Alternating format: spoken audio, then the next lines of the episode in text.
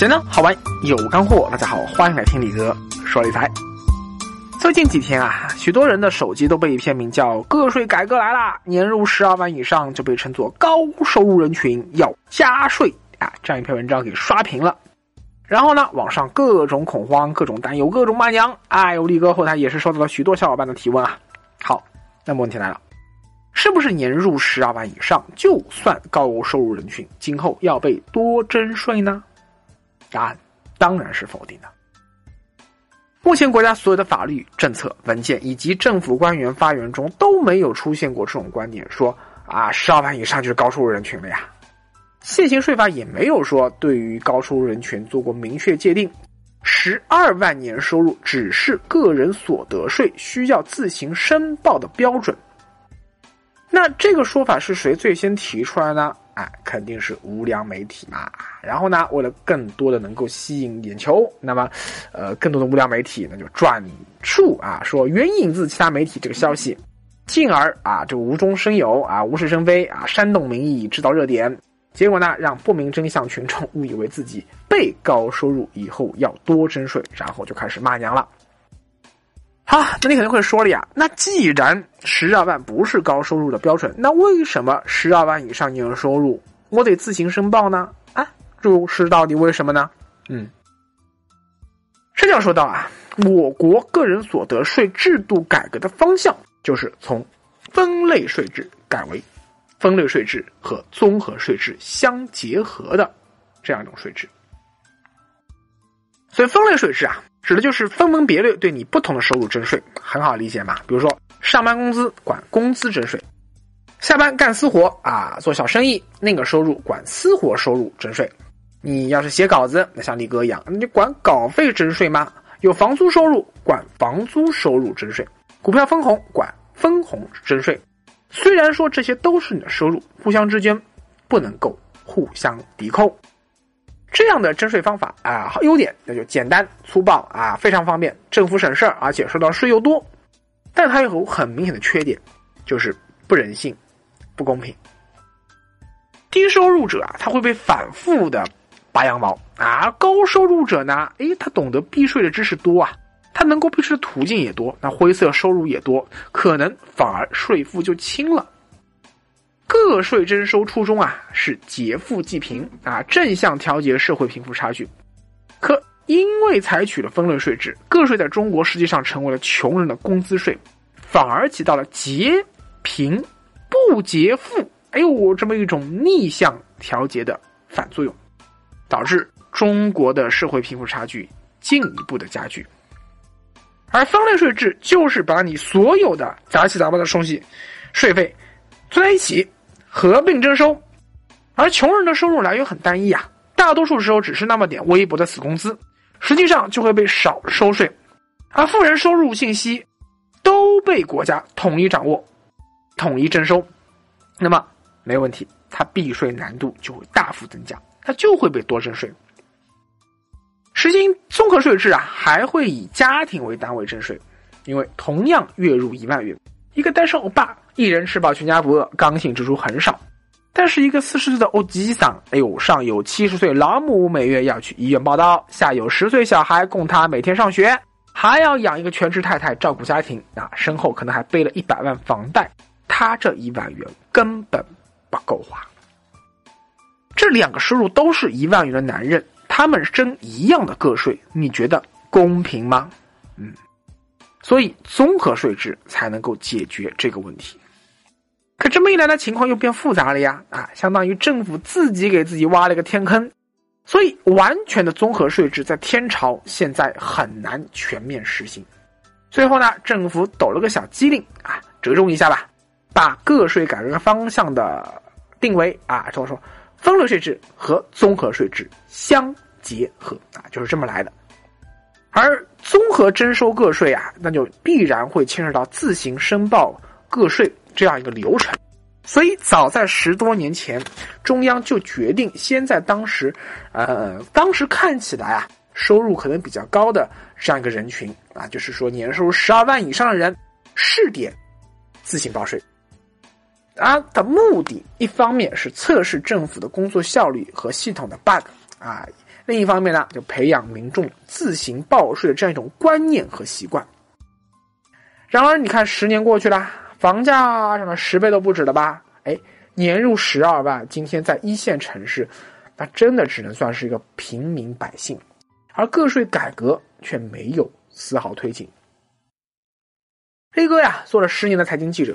我发现说市场上呃定期会发作一些财经的大姨妈话题啊，比如说什么啊开放二胎啊，呃养老金的缺口啊，延迟退休啊啊等等，其中也有个人所得税的全面改革。之前啊很多这种大姨妈话题都是只闻楼梯响，不见有人来，而这次我觉得可能个税改革真的是要加速落地了。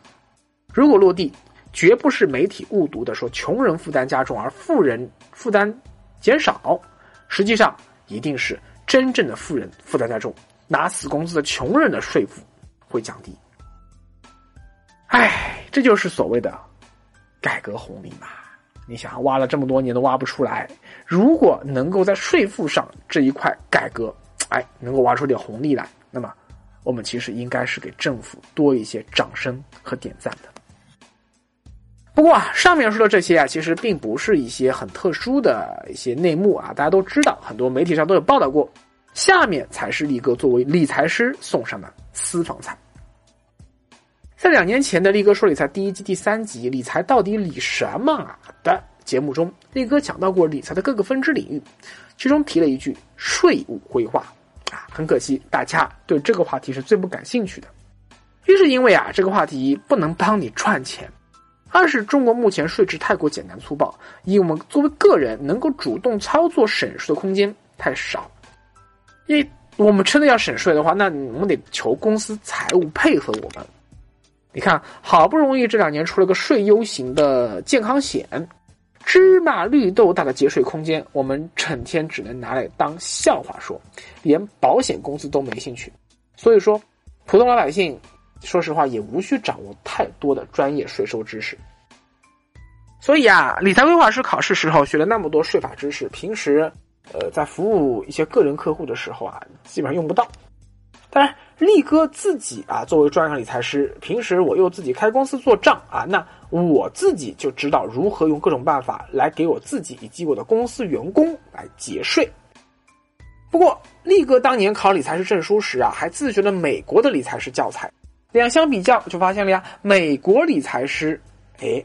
跟我们最大的区别就是在税务规划这一块，他们的操作空间大得多。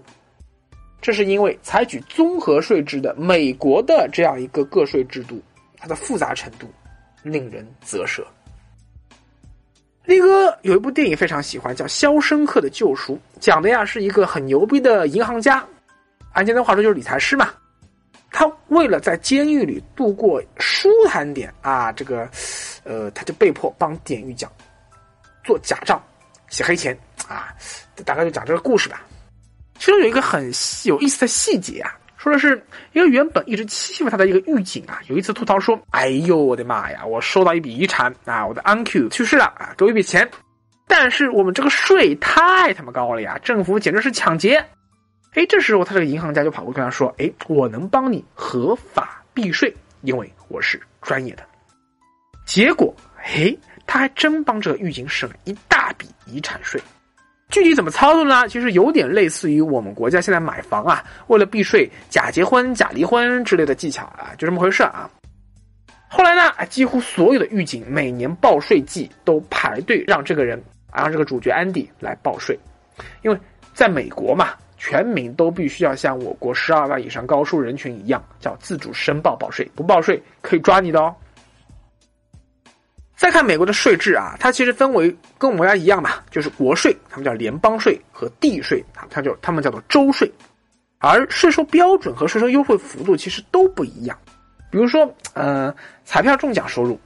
出售闲置二手货的收入啊、志愿者的交通费和所得税准备费。这些东西，它应当计入联邦所得税的应税收入。但是像什么子女抚养费啊，这个雇员的补贴保险、寿险死亡赔偿金、国债利息、美容手术费啊，还有像什么交通罚款等等，哎，这个就可以申请联邦所得税的减免优惠。你看的这么细，